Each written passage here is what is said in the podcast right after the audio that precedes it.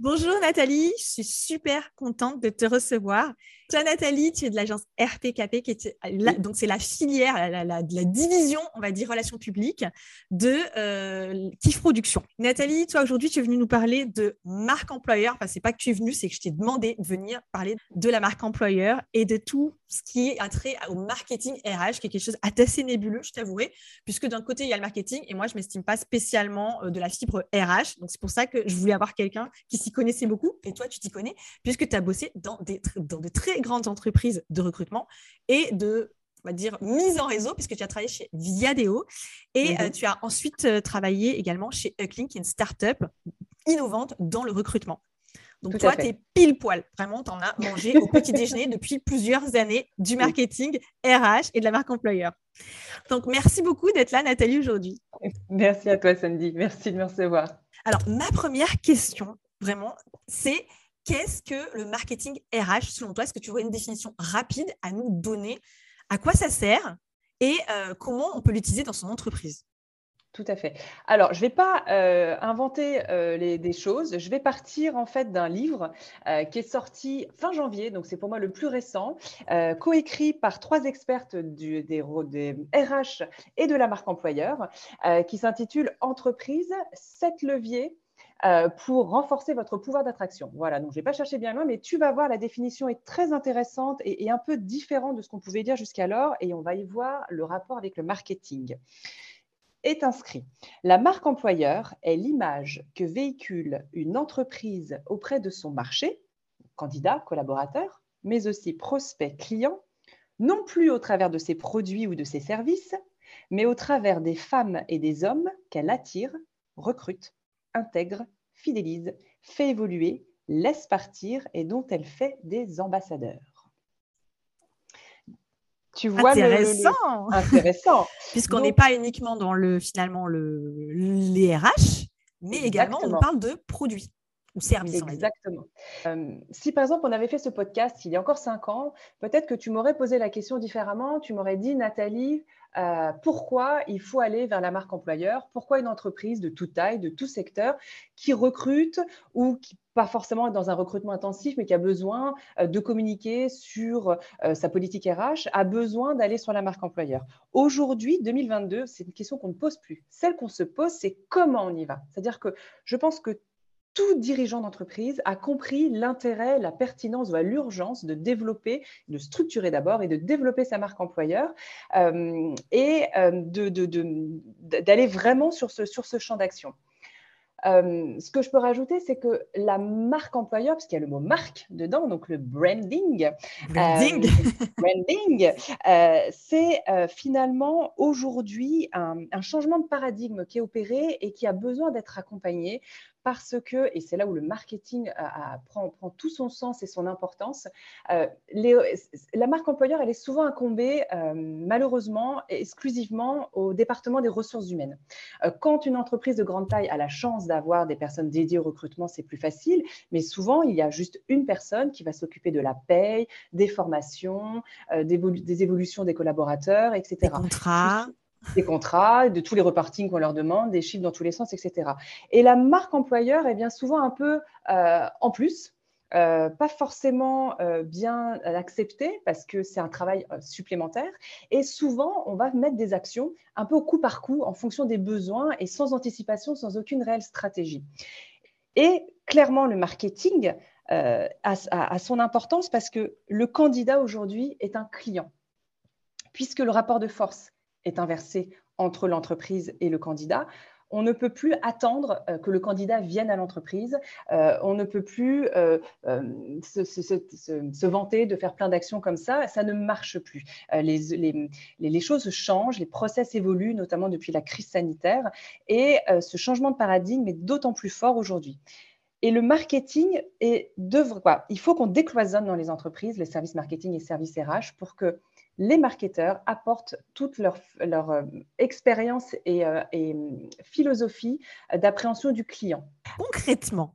Concrètement, comment le marketing peut ou doit aider le service RH. Je t'avoue que personnellement, j'ai rarement collaboré avec des services RH, un petit peu, et de plus en plus d'ailleurs. Et je m'aperçois que effectivement, les techniques qu'on utilise sont pas si différentes. C'est juste un changement de perspective, c'est l'objet euh, l'objet d'observation qui est différent. Mais sinon, j'ai envie de dire que la méthodologie, elle a l'air assez similaire. Exactement. Alors, je mettrai juste après, parce que peut-être que ceux qui écouteront vont commencer à bondir, il y aura une différence. Mais pour l'instant, parlons quand même de la manière dont on peut transposer les process. Par exemple, en, marketing, tu m'arrêtes, hein, c'est toi l'experte. On va parler euh, de parcours client. Euh, on va embarquer un client, que ce soit online, offline, mais on va l'attirer dans sa boutique physique ou mettre en place tout un marketing digital pour l'amener sur sa boutique en ligne. Bah, dans le recrutement, c'est pareil. Aujourd'hui, on parle de parcours candidat. Donc, comment on va aller traquer le candidat ou qui est-il Donc, les personas. Où se trouve-t-il euh, comment communiquer, donc les canaux de diffusion, quel message apporter euh, et toute cette valeur, toute cette promesse employeur, cette identité, cette culture à mettre en avant. Donc vous Ensuite, parlez même de promesse employeur parce que la promesse c'est la promesse employeur, exactement. C'est exactement le même vocabulaire. Alors, je, triche parce que je reprends aussi également les, derniers mots. Euh, vous parlez également d'expérience client. Nous, on va parler d'expérience collaborateur. Euh, une fois que le candidat euh, est rentré dans l'entreprise, euh, comment on va le faire évoluer, le faire vivre pour qu'il ait un épanouissement Et le fidéliser, j'imagine. Et le fidéliser exactement et qu'il se projette. Donc, il va y avoir plein d'actions, de formation, de promotion. il faut absolument être à l'écoute, etc. Sachant qu'en plus, on a cette fameuse génération Z qui bouscule un peu les codes. Et puis, avant cette expérience, collaborateur, on a l'onboarding. Donc, c'est là où on va convertir finalement le candidat en collaborateur. Comme vous, vous cherchez aussi à convertir le prospect en client. Et cet onboarding, c'est une étape cruciale puisque on pourra faire un bon boulot en amont. Si cette période-là euh, stratégique n'est pas bien opérée et bien préparée, tout peut s'effondrer et on peut perdre son collaborateur. Bah, comme on peut perdre un client lorsque la promesse n'est pas tenue et que ça génère de la déception. Exactement. Et donc, d'où cette déception aussi, euh, l'intérêt, comme dans les services marketing, ça va être de travailler ta baseline, de travailler ton slogan publicitaire, adosser un socle identitaire solide de marque. Eh bien, dans le marketing RH, c'est exactement la même chose. On va travailler cette fameuse raison d'être, voire aller sur une entreprise à mission, comme c'est très tendance en ce moment avec la loi Pacte ou euh, travailler donc euh, une stratégie euh, de, de, valeur voilà, pour embarquer.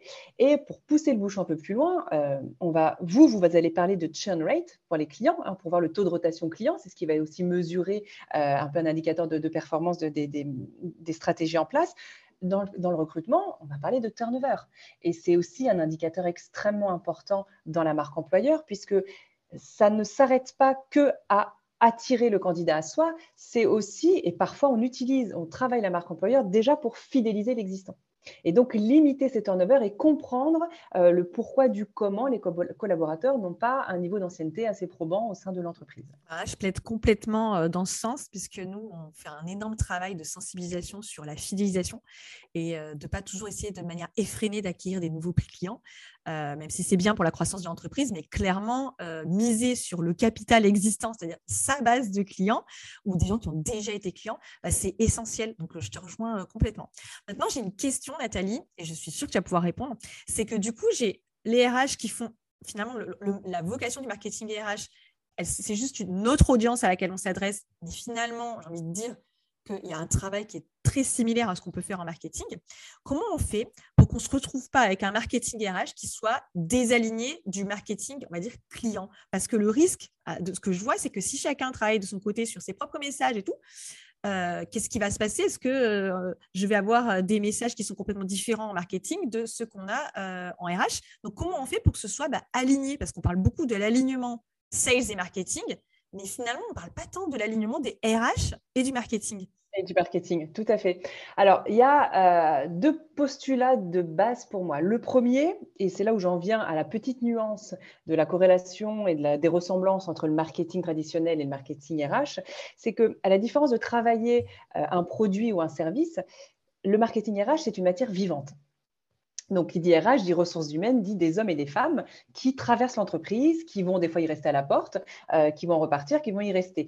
Donc, euh, on a besoin déjà de, cercler un peu toutes les parties prenantes, internes et externes de l'entreprise, et de pouvoir impliquer l'ensemble des collaborateurs, à la différence d'un service marketing.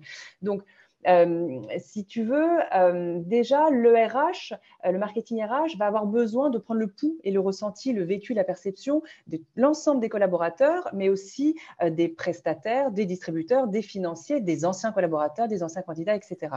D'ailleurs, excuse-moi de t'arrêter, mais en fait, on parle, moi j'entends souvent parler, j'utilise moi-même, du client interne. C'est-à-dire le client interne, c'est le collaborateur qu'on. Exactement. Qui après, on va devenir l'ambassadeur avec des programmes d'employés advocacy, etc. Exactement. Donc c'est super intéressant parce que même en termes de clients, vous reprenez le même terme. donc pour toi, pour toi ce que tu essayes de dire, c'est que c'est la différence du marketing. C'est au marketing, on ne va pas aller consulter toutes les personnes dans l'entreprise, alors qu'en RH, eh bien, on a besoin de faire cette étude de toutes les personnes. Exactement. Dans, votre, dans le marketing que, euh, traditionnel, vous allez plutôt auditer le pouls des clients euh, en externe. Euh, le marketing du marché, on va dire. Du marché, exactement. Le marketing RH également, puisque la perception externe de l'entreprise est importante. Mais avant d'y voir l'image externe, voyons déjà un peu le socle identitaire de l'entreprise et l'image déjà des propres acteurs internes, des parties prenantes internes, des, collaborateurs, de tous les services. Donc là, il y a besoin vraiment de décloisonner. pour ça que euh, la synergie marketing RH peut aussi œuvrer dans ce sens pour faire des travaux d'enquête euh, interne, externe, euh, de, vraiment d'un audit, d'un audit quali. Euh, ensuite, l'autre postulat, c'est que euh, la marque employeur, c'est vraiment euh, le reflet de la culture, de l'âme de l'entreprise et, également un peu le, comment dire, le pendant de la gouvernance. Donc, au-delà de, se cantonner vraiment au produit même ou au service, ça va être un relais des, plans stratégiques de l'entreprise. Et comment on peut le décliner dans la marque employeur sur un taux de croissance, un taux de fidélisation, un taux de, recrutement. Donc, la jonction va être là. Après, dans les mots, j'ai eu quelques exemples d'entreprises où le marketing était si puissant en interne, et tant mieux, euh, que les marges de manœuvre pour la marque employeur euh, étaient un peu euh, difficiles. J'ai l'exemple d'une entreprise qui travaille sur un produit B2C et bon, bah, tout le wording, tous les éléments de langage étaient B2C difficile à transformer. La page entreprise LinkedIn était utilisée exclusivement à des biais de, clientélisme B2C. Or, on est sur une audience B2B de candidats, essentiellement, voire aussi pour du social selling. Donc, il a fallu transformer. Donc, euh, si tu veux, c'était vraiment de partir euh, de, des valeurs finalement de l'entreprise et voir comment le marketing peut le décliner sur ses produits et comment les services RH peuvent le décliner dans leur identité euh, qui va rayonner auprès des collaborateurs et des candidats. Donc, si, si je résume ce que tu dis, euh, moi, je, bah, comme tu sais, euh, on a une forte euh, appétence pour LinkedIn. Donc, toi, tu dirais qu'aujourd'hui, si on veut vraiment développer une marque, employeur, la page entreprise de LinkedIn ne doit pas être uniquement à destination de prospects de clients, mais également communiquer sur les employés et l'attractivité de l'entreprise en tant qu'employeur. Oui, et justement, et, euh, c'est là où juste, tu, tu, ouvres une brèche qui est, très importante, euh, c'est qu'aujourd'hui, la marque employeur, et ça, c'est encore à évangéliser, hein, parce que ce que je vais dire, ça peut choquer, euh, mais c'est un sacré levier business. Et, Moi, ça ne me choque pas du tout. mais je sais que ça choque des RH. Et c'est là où la boucle est bouclée finalement avec le marketing. C'est que aujourd'hui, axer euh, des, actions fortes euh, sur la marque employeur, ça va permettre de communiquer sur des aspects non euh, palpables, concrets du produit service traditionnel, de, tous les éléments de langage que vous pouvez utiliser. Puisque là, on va parler RSE, on va parler engagement, on va parler impact, on ne va pas forcément parler performance ou produit. Donc, tous les arguments un peu plus subjectifs qui rentrent aussi dans, tu sais, les, modèles de gouvernance et d'audit que peuvent opérer les financiers quand on case, la gouvernance, le RSE, la parité homme-femme. Moi, je m'endors en général à ce moment-là. et pourtant, c'est indéniable. Et lorsqu'une page LinkedIn est bien euh, construite, euh, et elle va rayonner autant sur le prospect que sur les candidats. Et le prospect sera d'autant plus sensible euh, à la dimension humaine mise en avant, encore une fois, si elle repose sur un vécu réel et que ça reste pas une promesse et une coquille vide. Euh, et donc, ça va aussi œuvrer sur un argument marketing différenciant et fort par rapport à ses concurrents. du coup, moi, je suis super d'accord avec toi. Et euh, à titre personnel, j'ai toujours plus de plaisir à collaborer avec une entreprise où on sent qu'il y a une vraie valorisation de leurs talents, de leurs équipes, et où chacun a l'air d'être fier de travailler pour l'entreprise. C'est hyper agréable d'être dans ces conditions et ça se ressent, et ça se ressent carrément. je ne dis pas que ça ne veut pas dire qu'il n'y a jamais des petits, euh, des petits problèmes, parce que ça, ça, arrive toujours. Et c'est pour ça qu'à mon sens, c'est un vrai vecteur de business, parce que savoir comment ça se passe dans une entreprise, aujourd'hui, en B2B, on se rend vraiment compte que les entreprises, dans leur décision d'achat, de euh, la perception de comment ça se passe, comment sont traités les gens, comment, euh, quelles sont les valeurs de l'entreprise et comment elles sont portées, bah, ça a un vrai impact sur la décision d'achat. Donc moi, j'ai juste une question parce que c'est quelque chose que malheureusement j'entends encore assez souvent, euh, notamment dans le secteur des, entreprises qui ont des ressources en tension, c'est-à-dire, bah, tu dis, euh, les, euh, les devs, tout ça. eux, ils ont je vois certains qui sont très frileux de s'engager dans tout ce qui est stratégie de marque employeur et de marketing RH parce qu'ils ont peur qu'en devenant visibles, ils se fassent, ils se feront piquer leurs leur euh, ressources. Donc, qu'est-ce que tu pourrais dire euh, Est-ce que tu as des arguments pour expliquer ça? Alors, moi, je comprends, d'une certaine manière, je comprends, la peur peut être légitime, mais est-ce que tu as des éléments rassurants à nous apporter? Alors, rassurant, euh, oui. Et en tout cas, de montrer les limites d'une démarche qui n'ouvrirait pas et qui n'irait pas dans ce sens vouloir garder un peu chasse gardée euh, ça, ses talents, c'est tout à fait compréhensible. Pour autant, avec euh, toute cette ouverture numérique qui existe aujourd'hui, euh, si on ne fait pas cet effort d'ouverture, c'est de toute façon le talent qui partira vers une entreprise qui est plus dans cette philosophie. Donc déjà, il faut, faut, partir de, de, ce postulat-là.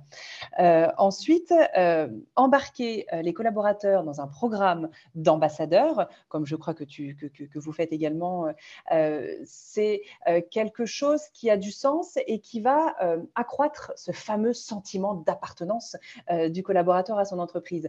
Et il aura une telle fierté à promouvoir les valeurs internes auxquelles il participe, euh, d'être acteur vraiment actif dans la, promotion de l'identité de l'entreprise que normalement va se jouer tous les processus de fidélisation.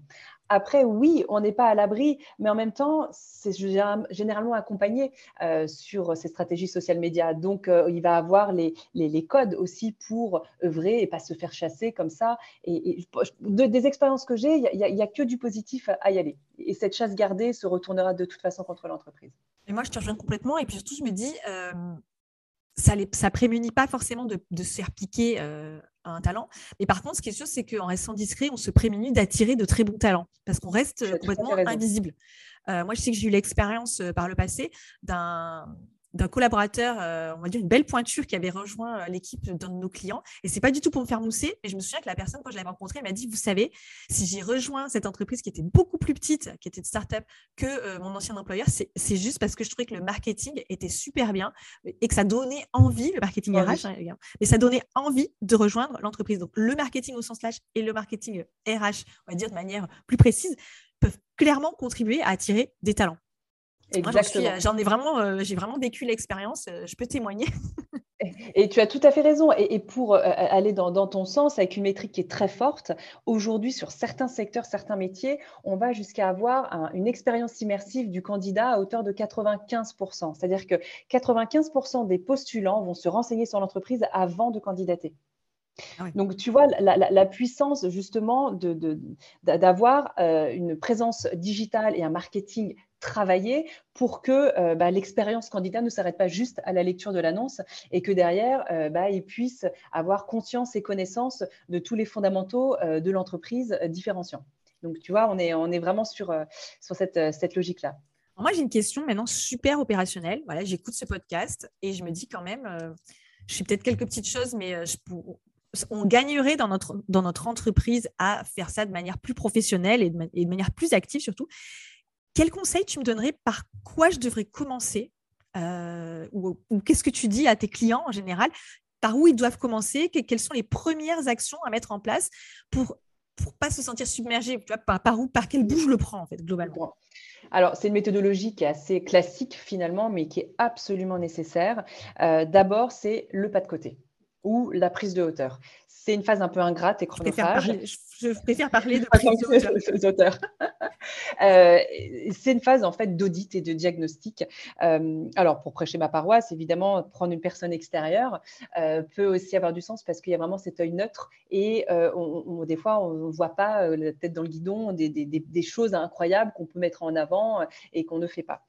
donc cette première phase d'audit, elle va passer au crible toute la politique RH, donc les métriques, euh, les plus alarmistes ou pas, le taux d'absentéisme, le taux de turnover, le nombre de recrutements, les typologies de profils pénuriques, les différentes chartes mises en place, etc. Donc vraiment l'ADN RH et la, politique RH de l'entreprise. Très quantitatif quand même. Là, on est très quantitatif. Mais, il y a des chiffres tout de suite qui vont te dire, waouh, attends, quand tu, quand tu, compares à d'autres entreprises, tu dis, attends, là, euh, warning, allons voir ce qui se passe. Tu vois, alors comment tu fais avoir les chiffres des autres entreprises? Bah, À force de baigner dans les... Euh, D'accord, ok. Il n'y a pas...